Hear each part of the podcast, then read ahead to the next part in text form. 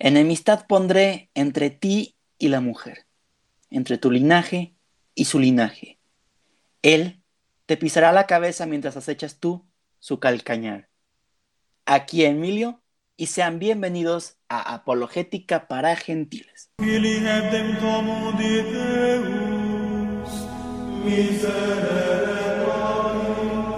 El día de hoy estamos conmemorando la dolorosa pasión de nuestro Señor, con el segundo episodio de Pascua sobre la redención, que por definición de la Real Academia Española, redención implica rescatar o sacar de la esclavitud al cautivo mediante precio.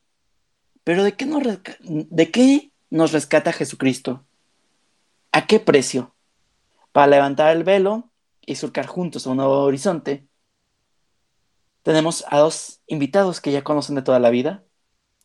Padre Tadeo, ¿cómo estamos? ¿Qué tal? Hola Emilio, gracias.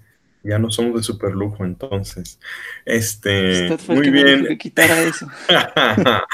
Emilio, muchas gracias. Estamos muy bien. Yo pensé que te ibas a equivocar al decir calcañar, pero no, te equivocaste al decir rescatar, pero no importa. Sí, ya sé. pero bien, estoy muy contento como siempre de poder hacerte algo de bullying. Bueno, el segundo invitado a super lujo, porque los dos lo son, es Rafa. Rafa ya se rió, lo escucharon. Rafa, ¿cómo estás? Bien, Emilio. Pues sí, donde menos le esperaba uno, allí vino. es, esto es un poco como la redención, ¿eh? Por donde menos le esperaba uno, por allí vino. Entonces, un gusto como siempre estar contigo, con la audiencia de Apologética para Gentiles y con el queridísimo Padre Tadeo. Muy bien. El episodio que se estrenó ayer se hablaba de la última cena. Si no lo has escuchado, te invito a que lo escuches. Hablamos un poco de la economía divina. Y aquí yo hice una pregunta. No en el episodio, sino aquí al iniciar. ¿De qué nos rescata Jesús? ¿Y a qué precio? ¿Quién quiere empezar? Ahí. yo? ¿De qué nos rescata Jesús? Pues eh, principalmente del pecado.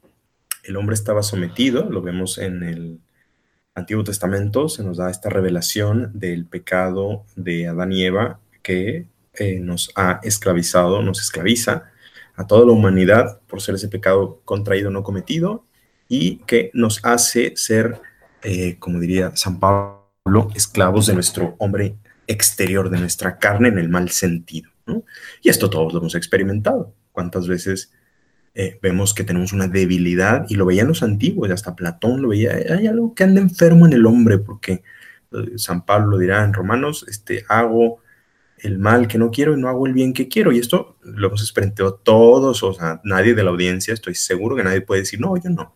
Todos hemos experimentado, ah, ¿por qué termino haciendo lo que no quiero y no hago lo que sí quiero? ¿no? Eh, así, en esta cuarentena, ¿por qué no ay, dije que iba a hacer un ejercicio y que iba a hacer no sé qué y tal, y son las 6 de la tarde y solo he visto Netflix y he estado aplastado en el sillón. ¿Por qué me pasa eso? Pues por el pecado, hijo.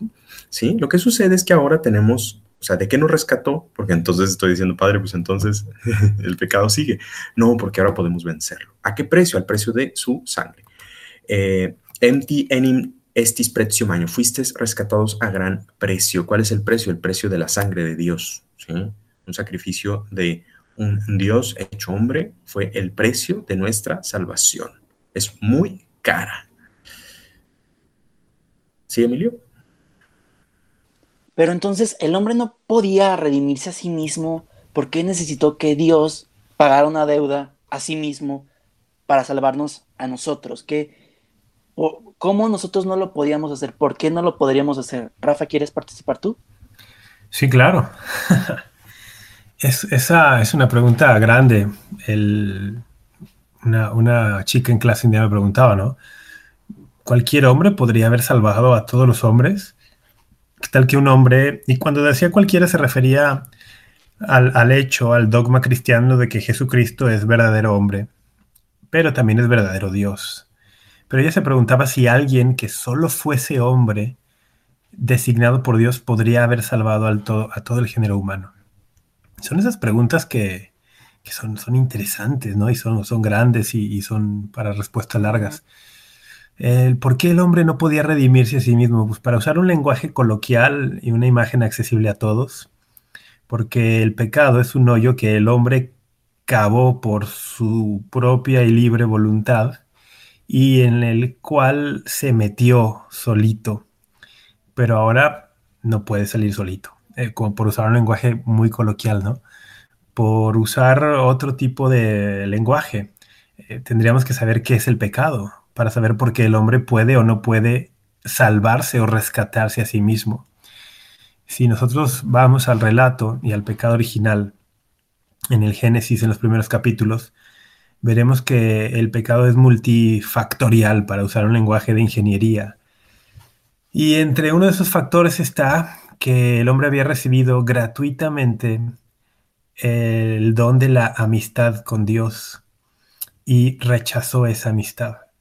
Entonces, al haberla rechazado, no puede dársela otra vez a sí mismo, porque este don es algo que habitaba en el hombre, por decirlo así, estaba en el hombre. Eh, no es, eh, digamos que, a ver, padre, a ver, vamos a dialogue aquí conmigo porque no sé si, si estoy metiéndome en un campo de herejía. Cuando decimos que la amistad con Dios es un don que Dios, eh, con el cual Dios dio a los primeros hombres, podría yo decir que no era parte de la naturaleza humana, o sea, la naturaleza humana cuando la consideramos como cuerpo y alma, esa, esa gracia originaria, esa santidad originaria, podemos decir que es un don, más no parte de la naturaleza, y, el hombre después, bueno, expulsa, pierde esta, esta gracia originaria y no se la puede otorgar a sí mismo otra vez, pero mi pregunta era, eh, ¿se puede decir que era parte de la naturaleza o es, o es un don añadido a la naturaleza humana lo que el hombre perdió en la caída? Sí, yo creo que es, es, algo intrínseco a la naturaleza, porque si no, de hecho es un problema teológico. Pero sí, acuérdate que el hombre fue creado en vistas a Cristo, ¿sí? Entonces, eh, esa dimensión sobrenatural forma parte del hombre y la pierde, la pierde con el pecado, pero no deja de ser don por eso, o sea, es un don, sigue siendo don de Dios, pero desde el inicio el hombre estaba llamado a la santidad a la que estamos ahorita, ¿no? A la santidad en Cristo. Entonces, eh, son las dos cosas, o sea, sigue siendo don, pero a la vez es algo intrínseco. No existe ningún hombre que no tenga esa dimensión. ¿Iba por ahí la pregunta? Sí, sí, sí, sí, iba por ahí totalmente, padre, gracias. Y para redondear simplemente lo que le estaba comentando a Emilio y a nuestra audiencia es eso. Si el pecado es algo que Dios, no, digamos, si el pecado es perder un don, rechazar un don, expulsar de nosotros un don que Dios nos había dado, pues tú no te lo puedes dar otra vez porque no es tuyo ese don, es de Dios. E, esa sería una de las razones por las cuales el hombre no puede rescatarse, redimirse, salvarse a sí mismo, Emilio. Creo que quiero yo agregar algo. Esto es atípico. Bueno, me dirán, en clase no, Emilio. Ok, sí, pero aquí no estamos en clase. Eh, corríjanme por favor en cualquier momento si estoy cayendo, como dijo Rafa, en... ¿Cómo dijiste? ¿Minas de herejía? en una herejía, sí. Bueno, que Jesús, Dios Hijo, se tuvo que hacer hombre para, en nombre de todos los hombres, pagar por los pecados cometidos en el pasado, en el presente que vivía Jesús, o sea, que estaba en la tierra en su época de ministerio y muerte, pasión y resurrección, y por los pecados futuros, o sea, que Él se hizo hombre para, que, para poner a nuestro alcance cosas que estaban solo al alcance de, de Dios, pero que Dios quiso desde el principio a nosotros, y por eso nosotros estábamos creados con vistas a Cristo, porque con Cristo íbamos a poder alcanzar todo lo que Dios quería para nosotros. Sí, básicamente lo dijiste bien. Ok. Sí, sí. no, siento que me enredé, alguien lo puede. No, no, está bien, está bien, porque, claro, hay un pasaje del catecismo en línea con lo que decía el padre y lo que decías tú ahora, el párrafo 302, que dice que la creación tiene su bondad y su perfección propia, pero que no salió plenamente acabada de manos del creador, sino que está en estado de vía, in statu vie. Y eso incluye al hombre. El hombre tiene su bondad, tiene su perfección propia, pero está está destinado no solo a la amistad con Dios y a la, santidad, sino a la plena participación en la naturaleza divina. Eh, ¿Y cómo se vería eso? Pues eso lo vemos en, Cristo resucitado, ¿no? O en la Santísima Virgen María asunta a los cielos. Entonces, claro, estamos, todos estamos hechos para, para eso, no solamente para no pecar, sino para, para esa santidad en Cristo. Además, también como poner el, el, ejemplo de qué pasa si ofendes a un amigo tuyo, le pides perdón y ya está. ¿Qué pasa si ofendes al presidente? Pues no es como que le puedas pedir perdón así íntimamente normal. Claro que sí, se lo dijiste, porque pues ya hoy en día abundan redes sociales insultos a cualquier persona, lastimosamente. Pero si ofendes de una forma grave al presidente, pues no te puedes disculpar así ya.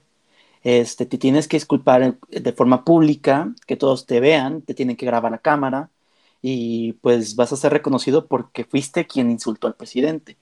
No de la misma eh, forma, pero algo similar para explicarlo, sucede cuando pecamos, porque cuando pecamos, además de ofendernos a nosotros y tener una ruptura interna y también externa en cuanto a las personas que nos rodean, podemos, o sea, a quien dañamos, bueno, no dañamos, a quien ofendemos es directamente a Dios. Y si vamos con esta línea de cómo pedir perdón a diferentes personas, pues nosotros por más que hagamos cosas, no podemos llegar a pedirle perdón a Dios, porque nuestra misma naturaleza es finita, somos seres finitos, o sea, me estás diciendo que no puedo llegar a las estrellas, pues a la una estrella no, porque te vas a morir incinerado. A la luna sí, si estudias como astronauta y llegas a la NASA, pero mi punto es que no podemos, que tenemos límites y eso no es malo.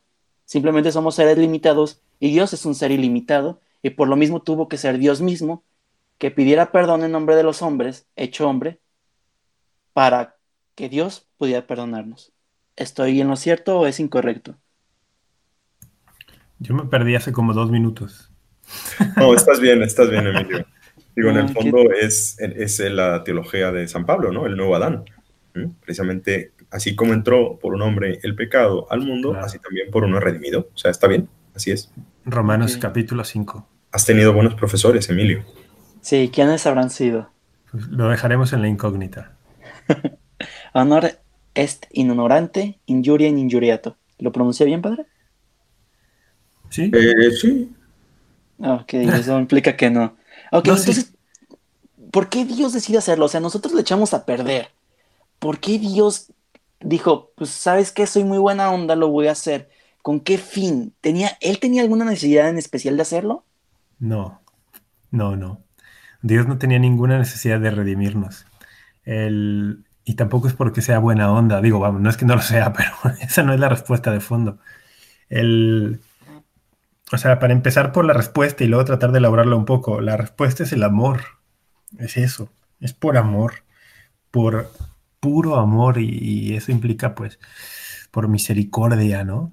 Es, es pura misericordia de Dios porque si queremos verlo, por ejemplo, desde un punto de vista estrictamente legal, era justo que Dios dejara a la humanidad en estado caído.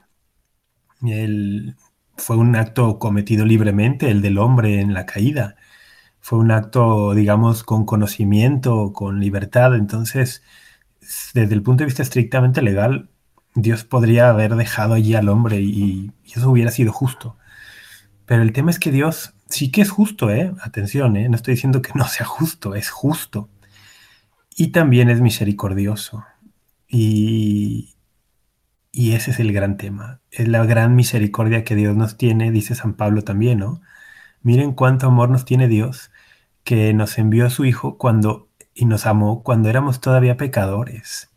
Eh, dice, si hay por allí alguien quizá que dé la vida por alguien, dice, por un justo, dice, el Señor ha enviado a su Hijo por los pecadores, para redimir a los pecadores el famoso pasaje, ¿no? Juan 3:16, tanto amó Dios al mundo que entregó, que envió a su Hijo único para que todo el que cree en Él no muera, sino que tenga vida eterna.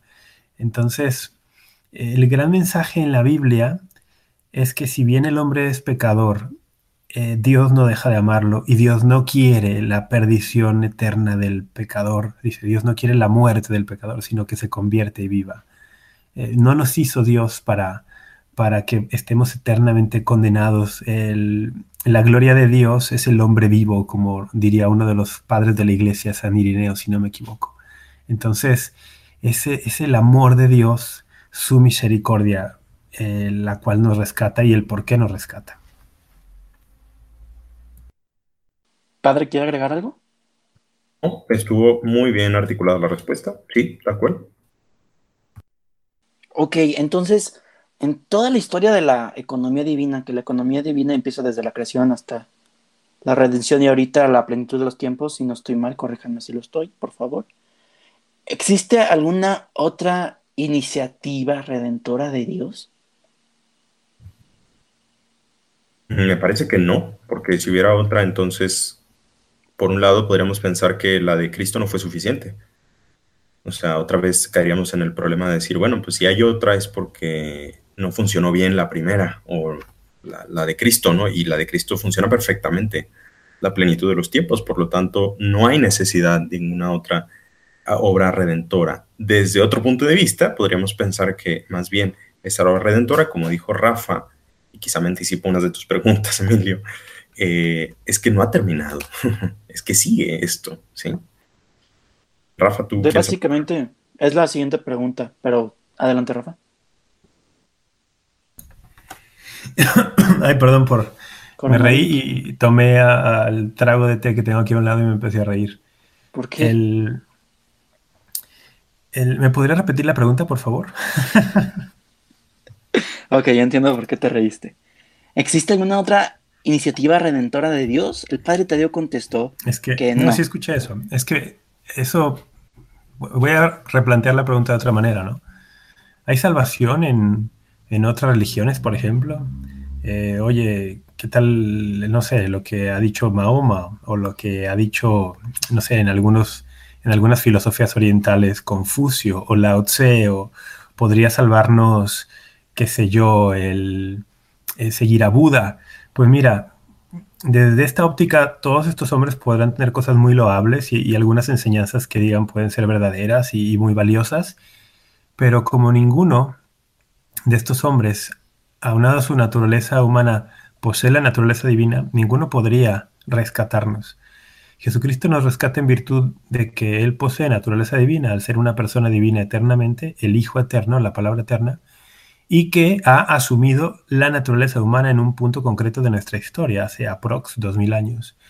Y es justamente esta, esta doble naturaleza unida en una única persona la que permite que Él, en su condición humana, se ofrezca por todos los hombres y en su condición divina nos redima. Y eso no lo posee ningún otro hombre y, no porque los otros hombres, no porque sean malos o porque no quisieran, no, porque no podían, ningún otro hombre podría haber hecho esto. Entonces, en ese sentido, no, no existe ninguna otra iniciativa divina para redimir a los hombres fuera de Cristo, que es Dios encarnado, Dios hecho hombre. Ok, entonces, ¿ya está en su plenitud la redención? O sea, ya fue un hecho que aconteció, valga la redundancia, y ya ahí quedó la redención, ya terminó o, sigue en vía. Algo hablamos de eso en el podcast que se publicó ayer de la última cena. O sea, sí, la obra redentora, Cristo la... Eh, no hay nada que le falte a lo que Él hizo. lo, que, lo que Él ha hecho ya está, está completo y es perfecto. Y sería suficiente para salvar a todos los seres humanos de todos los tiempos. Pero pero el Dios que te creó sin ti no te puede salvar sin ti. Entonces, entonces bueno, falta que los hombres conozcan de esta salvación y que la acepten, ¿no? No, padre, es así, ¿no? Sí, yo creo que esto es como la, la el mismo don que tú dices, a ver, la salvación es algo gratuito, es algo que no nos merecíamos, es un don, un regalo. Y un regalo para que sea regalo tiene que ser aceptado.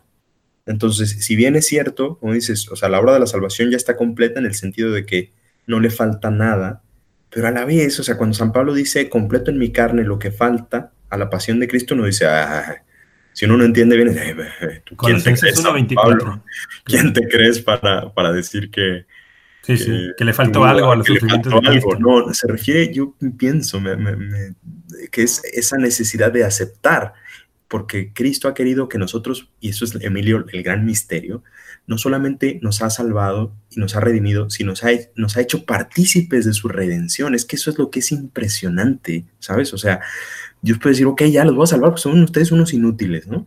Muy bien, ya está. Pues dice, no, no, no, no solamente los quiero salvar yo, sino quiero que ustedes me ayuden a salvarlos. Y dice, Señor, pero pues no ves que la fastidiamos siempre, pues sí, de todas maneras nos ha querido unir a ese sacrificio de su redención, nos ha hecho copartícipes, ¿para qué?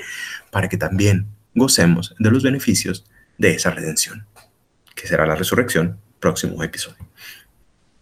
Que de hecho eso hablábamos en el episodio pasado, ¿no? Que eran los sacrificios constantes que hacíamos los humanos para, unido al sacrificio de Cristo en la cruz, entregárselo a Dios, porque ningún sacrificio es humano, o sea, de nosotros, sería suficiente sin el sacrificio de Cristo.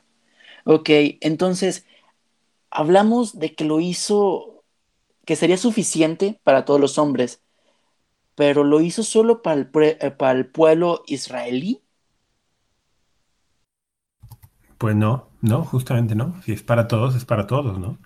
El, aunque si viene en la historia de la salvación, el pueblo de Israel, que hay que distinguirlo del pueblo israelí, ¿no? Porque entiendo que el término israelí actualmente se refiere a los que poseen la ciudadanía del Estado de Israel.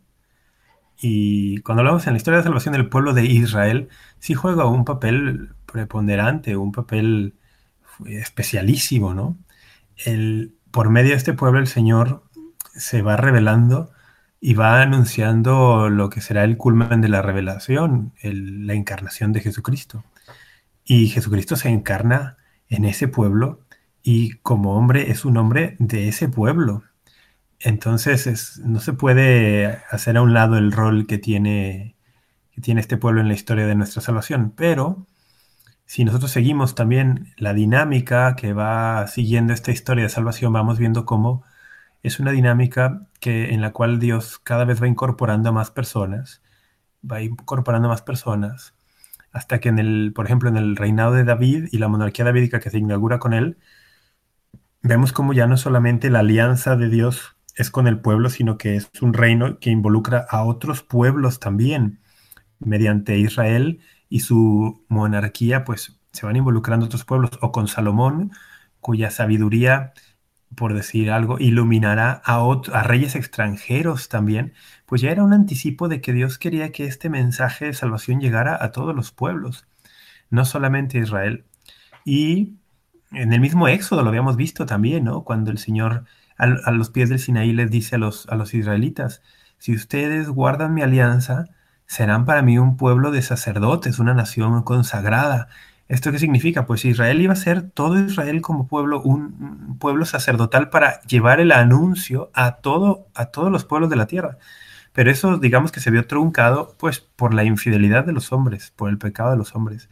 Y ha venido Jesucristo justamente en la plenitud de la revelación de Israel para decir que este mensaje es para Israel y para todo el mundo. Entonces sí, es para todos. Ok, perfecto se habló de que la redención libera al hombre de la servidumbre del pecado, que le esclaviza desde la falta de Adán. ¿Qué significa esto? Bien, pues eh, vamos a ver. De, alguna manera respondí esta pregunta en la introducción del podcast sin darme mucha cuenta, pero, pero eh, vamos a ampliarlo un poco. Eh, ¿El hombre está esclavizado por el pecado? Sí, pero no como antes, ¿sí? Digamos que Acuérdate que el pecado tiene consecuencias desastrosas y lo vemos en el Antiguo Testamento, ¿no? O sea, los hechos que suceden después de la caída de Adán y Eva empiezan a irse como en picada, ¿no? O sea, cada vez son más violentos. Eh, obviamente está Caín y Abel, ¿no? Y después eh, Lamec y, y, claro, el mundo empieza a caer en una especie de, escalada, de, de avalancha de maldad y de perversidad, tanto así que así lo expresa la Biblia, como Dios como que se arrepiente de su, de su creación y por eso viene el diluvio. Entonces vemos que en todo el Antiguo Testamento el hombre lucha, quiere, pero no puede.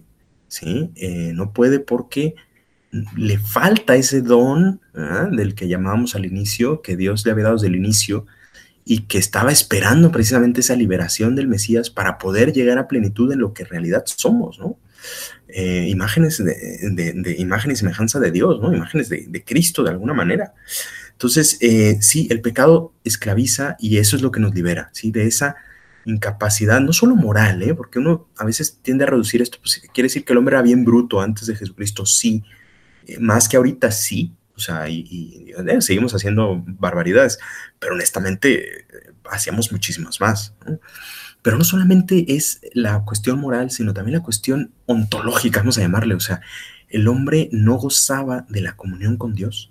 ¿Eh? Y esto se manifiesta en su conducta, pero también estaba alejado, privado de ese, de esa mm, diseño original que era poder estar, poder gozar de la comunión con Dios, poder estar en comunión con Él, poder hablar, ¿sí? poder tener esa relación. Es como podemos hablar una relación con un amigo, con una, un, hombre y mujer, no sé, como quieras verlo, ¿no? O sea, se tiene privada esa relación. Jesucristo vino a liberar eso, ¿sí? Y vino a hacer que el hombre realmente acceda a lo que desde el principio fue eh, diseñado por Dios, que es esa comunión con Dios y por lo tanto esa vida santa, santa, santa como la entendemos santa. Entonces, podríamos decir muchísimo más, pero Rafa, no sé si tú quieras completar de alguna otra forma. No, no, padre, creo que ha estado perfectamente, estoy, estoy meditando todavía. Es que esto, caray, realmente nos daría para, esto nos daría para mucho más, ¿no? Pero hay que reducirlo a unos cuantos minutos. Pero el tema de nuestra redención y el plan de Dios para nosotros es, es para meditarlo largo y tendido. Si Shires Donum Dei, si conocieras el don de Dios, esto que le dice Jesús a la samaritana, es que realmente es para darle vueltas, o sea, darnos cuenta, porque tristemente a mí a veces me da un poquito de cosa, y yo mismo, tampoco voy a decir que no, que a veces no nos damos cuenta de, de la grandeza de Cristo, o sea, de, la, del inmenso don que ha sido la redención, y tristemente a veces lo sobrevaloramos, lo damos por dado, por hecho, por sentado, este sermón de reconoce cristiano tu dignidad, o sea, es, este, es espectacular, o sea, ojo, o sea, date cuenta de lo que eres, o sea, fuiste comprado a un gran precio, date cuenta que cada persona vale la sangre de Cristo. O sea, eso es mucho, es lo más valioso que puede haber en el universo. Claro, es que, claro, de pronto hay como un añadido, ¿no, padre? En el, al principio de la, de la escritura vemos que cada hombre vale porque es imagen y semejanza de Dios y eso implica cualquier hombre, incluso el que no cree en Dios, todos, por el solo hecho de ser hombres, valen, pero de pronto ahora en la plenitud de los tiempos, no solamente vale cada hombre por ser imagen y semejanza de Dios, sino porque el Hijo de Dios se ha hecho hombre y ha derramado su sangre por él, por cada hombre. Entonces, es, una cosa, ¿cómo, ¿cómo, nosotros, por qué Dios nos ama así? Esa sería la gran pregunta, ¿no? ¿Por qué nos ama tanto? Hay un santo que contemporáneo que decía cuando le pregunto por qué, o sea, por qué quiere tanto a la gente, dice, es que veo en ustedes bullir la sangre de Cristo, o sea, caray, es muy profundo eso. Es que sí, es eso. Bueno, después de este momento de reflexión que invito a la audiencia, hoy que es Viernes Santo, que la pasión de Cristo, bueno, todo, yo creo que todo el mundo tiene partida a la hora a las 3 de la tarde.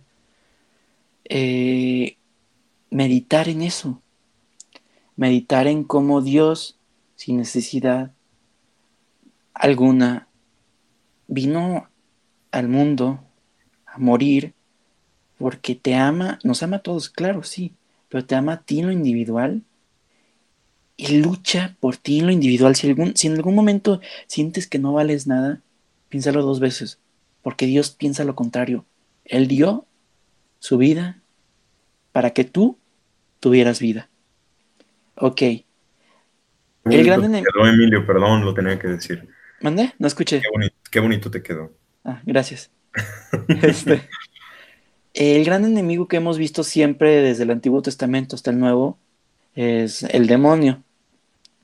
Podemos decir que fue vencido con la muerte de Cristo en la cruz. ¿Qué sentido tendría eso? ¿Quién quiere contestar? ¿Quién da más? Si quieres, yo contesto.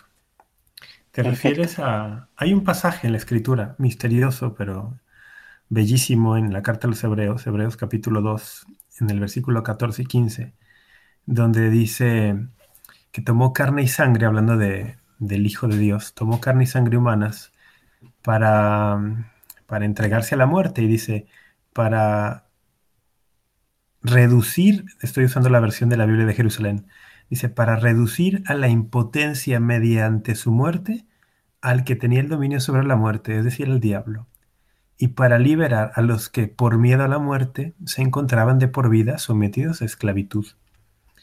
Entonces sí, aquí hay algo contraintuitivo, ¿no? Vencer a un enemigo por lo general implica aplastarlo, matarlo, así le, así le quitas el poder a un enemigo, ¿no? En cambio Jesucristo le quita el poder al enemigo de los hombres, que es el diablo, no matándolo, sino dejándose matar. No aplastándolo, sino dejándose aplastar. No humillándolo, sino dejándose humillar. Y eso es increíble. Eso es, es, es, esta, aquello de pon la otra mejilla, eh, adquiere una nueva luz cuando lo vemos a la luz de la redención el Señor le ha quitado el dominio sobre la muerte, el que tenía el poder sobre ella, sometiéndose a sí mismo a la muerte. Entonces, ¿por qué? Porque su muerte ha sido un acto de entrega por amor. Y entonces lo que nos salva es una entrega total, porque para eso estábamos hechos, y para eso estamos hechos, para una entrega total por amor. Y lo que ha hecho Jesucristo es eso, entregarse totalmente por amor. Y eso es lo que nos salva, porque nos demuestra en la cruz y en la resurrección que el amor cuando es verdadero y cuando es total, no tiene barreras, no tiene enemigos, no hay nadie que lo pueda detener, ni siquiera el diablo mismo. Entonces, para nosotros ahí está el, gran mensaje del amor de Dios, el gran mensaje de la salvación y también la ruta, el camino para vivir. Hay que amar entregándonos porque ni siquiera la muerte vence al amor. Rafa, que esto que dices me recordó, es que es muy buena. Sí, me recordó una cosa que se ve en la teología cuando se estudia la cristología. Sí, em, efectivamente que Cristo vence con amor, no con sufrimiento, porque a veces podríamos quedarnos con esa idea. Más de alguna persona alguna vez me ha dicho, oye, pero ¿por qué? ¿Por qué la cruz? O sea, ¿por qué Jesús tuvo que sufrir tanto? Si, si podía haber de hecho, hay un, himno eh, eucarístico compuesto por eh, Santo Tomás, el Adorote de Bote, ¿eh? Que dice que bastaba una sangre, una gota de su sangre para redimirnos. Y, eso hubiera sido suficiente, un, un, sacrificio de Dios, pues, ¿sabes? O sea, pinchándose el dedo y una gota y está mi sacrificio, pues de sangre divina. Pero quiso dar hasta la última gota. ¿Por qué? Por amor, ¿no?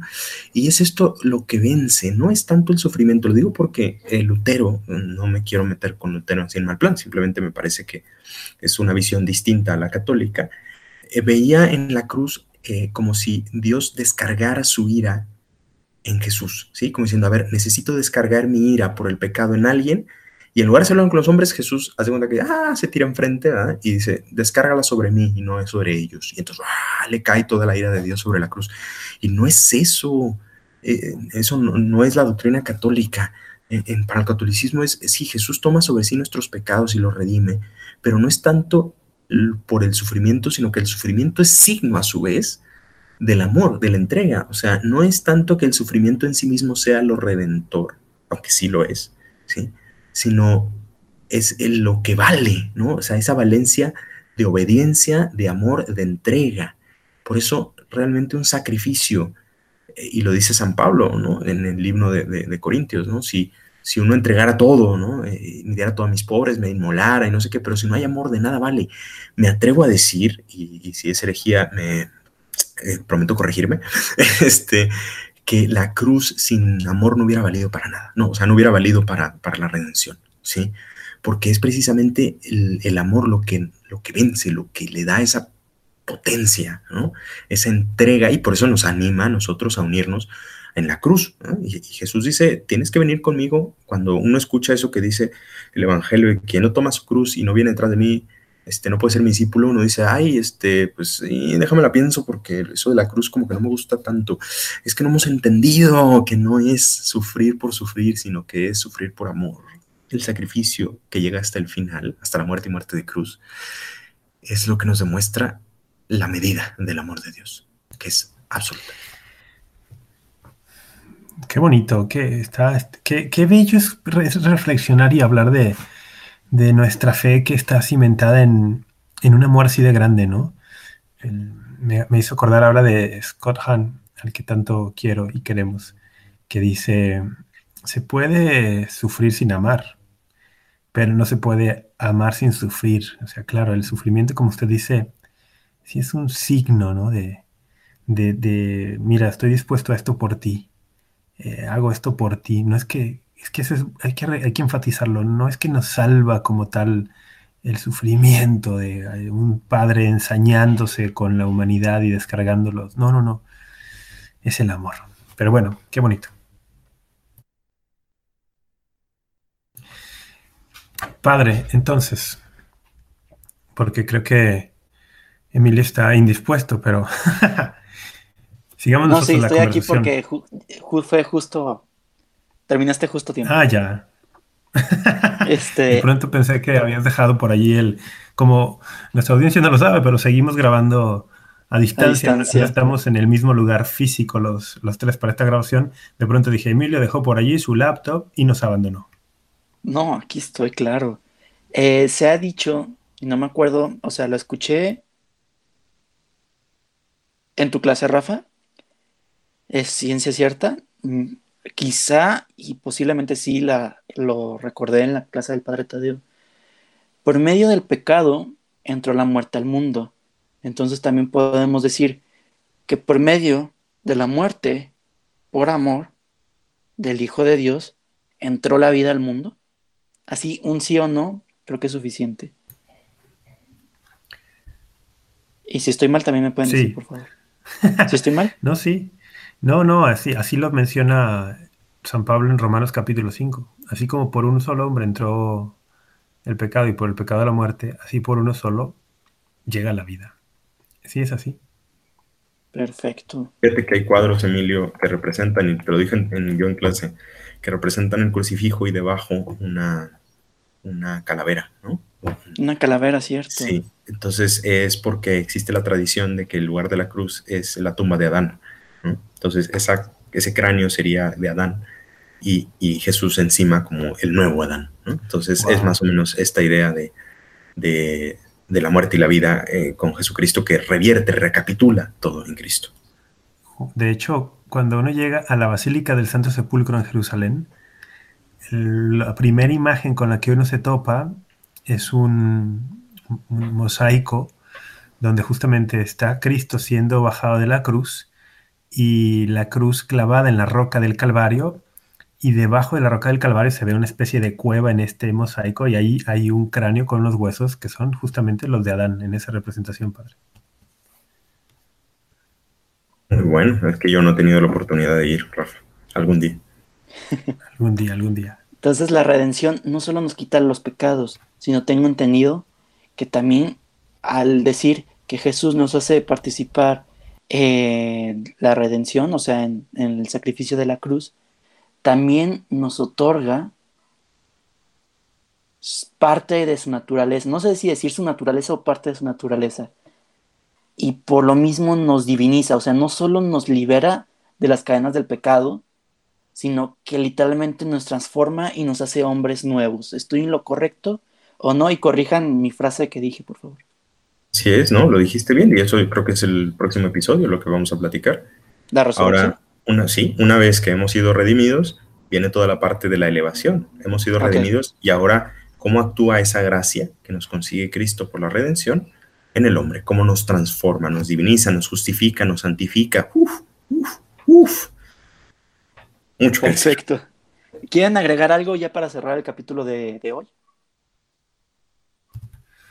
Pues no, no, realmente yo solamente quisiera invitar a, nuestra audiencia, a quien escuche esto, independientemente de cuándo lo escuche, porque si bien nosotros estamos con mucho cariño haciendo esto para como especiales para el triduo pascual. Esto lo podrán escuchar en cualquier otro momento. Entonces, que independientemente de cuándo escuchen esto, que si nos demos un momento para, para valorar eh, nuestra fe y el amor de Dios. Así como los enamorados luego suelen valorar mucho los gestos, los signos que tienen el uno con el otro, pues nosotros tenemos que aprender a ver nuestra fe como una historia de amor. Y hay que ver esos grandes signos, que, aquellos grandes detalles del amor de Dios hacia nosotros. Y, y uno de ellos es este, su entrega por amor a nosotros en la cruz del Calvario. Hay que ver allí un gesto de un amante apasionado que no cesa de buscarnos por todos los medios. ¿Padre, algo?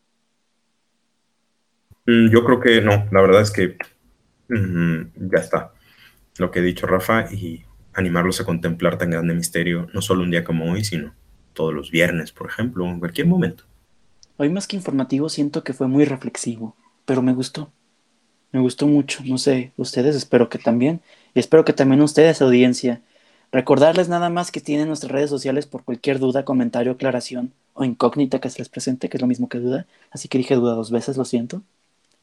Eh, nuestras redes sociales en Instagram nos pueden encontrar como amen.católico y en Facebook como Amén Católico. Emilio, Emilio se hizo autobullying. no. Me la quitó, ya la tenía preparada. Esto fue Apologética para Gentiles.